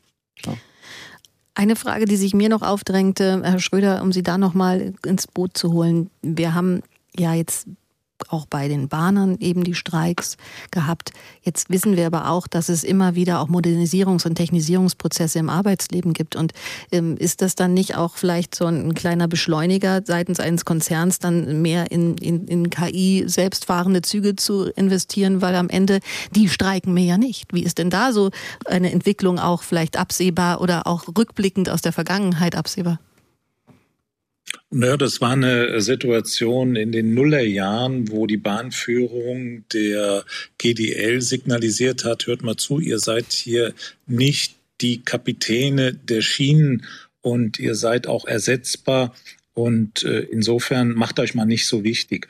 Aber insgesamt ist klar, dass die Rationalisierung voranschreitet, dass KI auch in diesem Bereich eine Rolle spielen kann aber das spielt in der jetzigen Konfliktsituation keine Rolle. Ist das nicht so? Mittel- und langfristig. Hm, gerne. Ja, nee, also ich kann es gern weitergeben. Also mittel- und langfristig ist das ein Gedanke, den man sich als Gewerkschafterin auch machen muss. Wenn ich jetzt den Bogen überspanne im Hier und Jetzt, ähm, dann bin ich vielleicht auch irgendwann wegrationalisiert, weil es eben eine Technik auch besser machen kann. Es gibt Länder, in denen einfach schon selbstfahrende Züge zeigen. Das, das geht halt auch. Ja, aber ich bin überzeugt davon, dass wenn das möglich ist und, ähm, und gesellschaftlich akzeptiert ist, wird das so oder so gemacht, egal wie hoch unsere Lohnforderungen sind. Also das sind unsere Erfahrungen. Da, wo Unternehmen ähm, Rationalisierungsmaßnahmen durchführen können, tun sie das, unabhängig davon, ob es gut bezahlte Menschen sind, ob es irgendwie schlecht bezahlte Menschen sind, sondern einfach deswegen, weil sie sich überhaupt Personal sparen. So, insofern sind das klar Fragen, die wir uns stellen müssen in der Frage, wo sind zukunftsfähige Arbeitsplätze, auch für unsere Kolleginnen, gar keine Frage. Aber da haben wir jetzt eher weniger Sorge bei der Frage unserer Lohnforderung. Wir haben jetzt auf jeden Fall in den letzten anderthalb Stunden ja schon festgestellt, dass es eine Streik, ja, eine willig ist, eine Streik dass man in Deutschland das schon feststellen kann. Aber ich glaube, wir können nicht nach anderthalb Stunden feststellen, dass wir ein streiklustiges Volk sind, dass da wahnsinnig viel Wohlgefallen daraus nimmt, weil Herr Schröder hat das ja auch einmal so skizziert. Am Ende haben wir ja auch so, so ein Urvertrauen darin, das wird schon am Ende gelöst werden. Ist das vielleicht so das Fazit, das wir nach der Frage der Streikkultur heute mitnehmen können? Unbedingt. Also ich finde auch, wir sind überhaupt kein streiklustiges Land in dem Sinne. Und es, man muss es wirklich trennen. Im Moment kommt eben viel zusammen. Die gesellschaftlichen Proteste gegen viele politische Geschichten, die erstmal nichts mit Streik zu tun haben. Und wir haben jede Menge Tarifverträge, in denen völlig ohne Streiks gute Verhandlungsergebnisse zustande kommen. Aber das hängt eben immer vom guten Miteinander ab und auch von der Frage, inwieweit Arbeitgeber bereit sind, sich auf uns zuzubewegen. Und insofern, ich finde auch, wir sind da in einem guten Maß unterwegs. Und äh, das, was wir an Streikrecht haben, brauchen wir, weil das Arbeitsgericht hat ja auch schon gesagt, wenn es keine Streikmöglichkeit gibt, dann ist ähm, alles, was wir tun, nur kollektive Bettelei. Und das wollen wir natürlich nicht. Sagt Sandra Goldschmidt, Vorsitzende bei Verdi Hamburg. Sie haben Professor Dr. Wolfgang Schröder gehört. Er hat die Professur für politisches System der BAD, Staatlichkeit im Wandel an der Uni Kassel, hat aber auch weitere viele Bücher und Studien veröffentlicht. Das Thema Pflege ist ja auch nur gerade angerissen worden. Professor Dr. Stefan Greiner, auch an Sie herzlichen Dank, Direktor des Instituts für Arbeitsrecht und Recht der sozialen Sicherheit der Universität Bonn. Das war ein, eine Überschrift mit äh, der Frage nach der Streikkultur, wie sie sich verändert. Und dann haben wir gemerkt, wie sehr sich das im Detail doch mit Leben gefüllt hat. Danke dafür an alle, die mitdiskutiert haben. Morgen sprechen wir äh, über den Krankenstand in Deutschland. Die Fehlzeiten haben ein Rekordniveau im Gesamtjahr waren es im Durchschnitt 20 Fehltage pro Kopf. Ist das zu oft? Das ist die Redezeit morgen. Danke ans Team hier im Studio.